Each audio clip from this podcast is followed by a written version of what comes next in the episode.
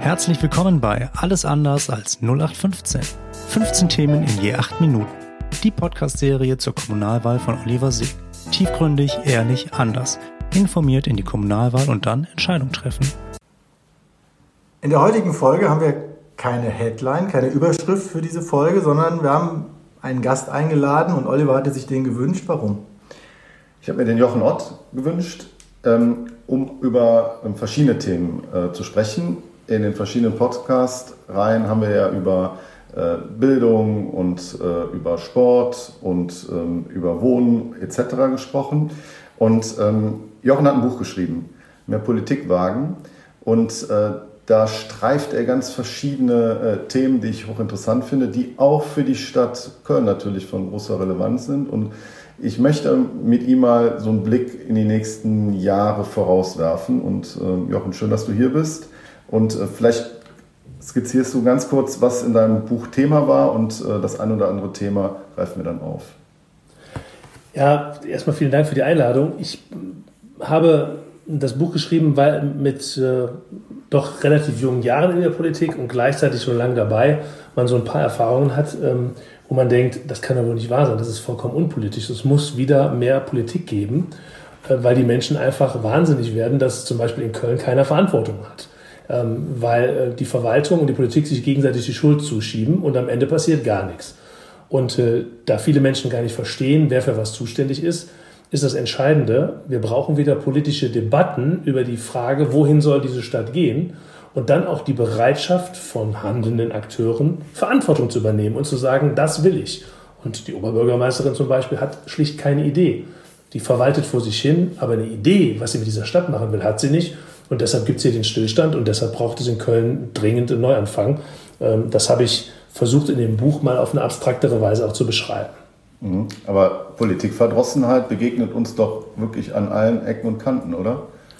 Ja, weil natürlich unsere Gesellschaft ähm, sich immer mehr zu einer Ego-Gesellschaft entwickelt hat. Jeder denkt in erster Linie an sich selber. Äh, jeder will sein Leben so leben, wie er es gerne möchte. Das ist auch alles schön und gut. Aber die Frage ist, was sind die Dinge, die uns verbinden und wo können wir gemeinsam auch was nach vorne bringen. Und äh, ich habe versucht, mit klaren Vorschlägen, ähm, zum Beispiel, äh, was die Politikverdrossenheit angeht, zu sagen, lasst uns doch mindestens zwei, dreimal im Jahr alle Parlamente, alle Bürger anschreiben, alle Parteien beschreiben zu einem bestimmten politischen Thema ihre Überzeugungen, dass die Menschen überhaupt wieder in die Lage versetzt werden, Unterschiede zwischen den Parteien kennenzulernen. Im Moment ist es so, dass ja selbst verboten ist, einen Werbeflyer einer Partei in einen Briefkasten zu schmeißen, auf dem steht Werbung verboten. Wie man so in der Demokratie dann noch Menschen erreichen will, ist mir vollkommen schleierhaft. Also neue Wege gehen und vor allen Dingen wieder mehr politische Debatten führen. Die Subline deines Buchs ist die Grenzen des Kapitalismus. Hat der Kunde demnach nicht immer recht? Stimmt, der Kunde hat nicht immer recht. 1979 sind die Grünen gegründet worden und Maggie Thatcher hat die Macht übernommen. Und beide haben geschrieben, there is no alternative. Das war der Slogan, there is no alternative. Ähm, die äh, Thatcher als Vorbote der neoliberalen Zeit, indem man sagt, du brauchst nur alles dem freien Markt überlassen, dann läuft es. Und die Grünen und du musst nur alles auf Ökologie setzen und dann läuft alles. Und wir stellen heute fest, dass der Liberalismus an sich äh, eben nicht zukunftsfähig alleine ist, sondern es braucht auch das Wir und es braucht auch einen Diskurs und einen Streit über den richtigen Weg. Und ähm, äh, ich glaube, ähm, dass man bei der Stadt Köln das gut sehen kann, wenn man äh, die Bürgerämter Kundencenter nennt, dann entpolitisiert man natürlich, weil ein Franzose der französischen Revolution hätte immer gesagt, wir sind Citoyen, wir sind äh, aktive Teilhaber, das ist unser Staat. Jetzt macht die Stadt Köln ihre Bürger einfach zu Kunden und damit äh, müssen sie auch wie Kunden behandelt werden und nicht mehr als Bürger, die mitbestimmen. Und trotzdem Bürgerräte. Ja, weil Bürgerräte aus meiner Sicht eine große Chance bieten. Sie bieten eine Chance, Menschen zusammenzuholen, über ein Problem gemeinsam zu befinden und im Sinne eines Expertenrates der Politik auch Empfehlungen zu machen. Der Witz der Bürgerräte ist nur, es dürfen nicht nur die da sitzen, die direkt von einer Maßnahme betroffen sind.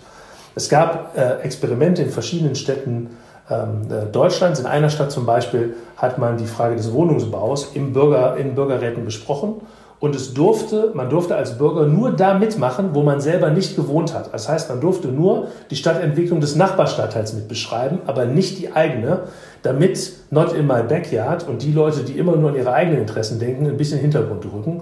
Und ich glaube, äh, das würde ähm, die Bürgerbeteiligung auf eine neue Ebene stellen. Mich würde da mal deine Meinung interessieren, ähm, wie du das siehst. Meine Wahrnehmung ist die, dass oft die Lautsprecher diejenigen sind, äh, die natürlich die Meinung vertreten und dass dann oft in so einer Art Akademikerblase das als allgemeingültig wahrgenommen wird. Ähm, ja, es gibt verschiedene Themen auch in der, in der, in der Stadtpolitik, die sind äh, medial sehr stark in einem bestimmten Klientel vertreten. Und meine Wahrnehmung mit den vielen Gesprächen, die ich mit den Bürgerinnen und Bürgern beispielsweise in meinem Wahlkreis äh, führe, da nehme ich was anderes wahr. Also da sind andere Themen bedeutsamer. Ähm, ordnest du das auch für dich so ein? Ist, oder ist das etwas, was, ähm, das ist jetzt keine, das natürlich kann es nicht empirisch belegen, aber wie ist da so deine Position zu? Das ist definitiv so, dass diejenigen, die zu denen gehören, die im Medienbereich arbeiten oder in Unternehmen in Führungspositionen arbeiten, eine ganz andere Möglichkeit haben, ihre Interessen durchzusetzen. Es hat natürlich einen Grund, warum unsere Schulen in den sogenannten bürgerlichen Stadtteilen besser ausgestattet sind als in den Brennpunkten. Es hat natürlich einen Grund, warum es viel schneller ist, eine Grünfläche zu pflegen und zu reinigen in einem Stadtteil wie Lindenthal oder in einem Stadtteil äh, beispielsweise wie Pfingst. Und selbstverständlich, selbst bei der Flüchtlingsunterbringung, obwohl Stadtbezirke Lindenthal und Mülheim gleich groß sind, waren immer doppelt so viele Flüchtlinge in Mülheim untergebracht als in Lindenthal, weil am Ende, wenn es darauf ankam, äh, in Mülheim eben weniger Leute äh, auch die Stimme der Bevölkerung, auch die kritischen Stimmen gesammelt haben und in Lindenthal mehr.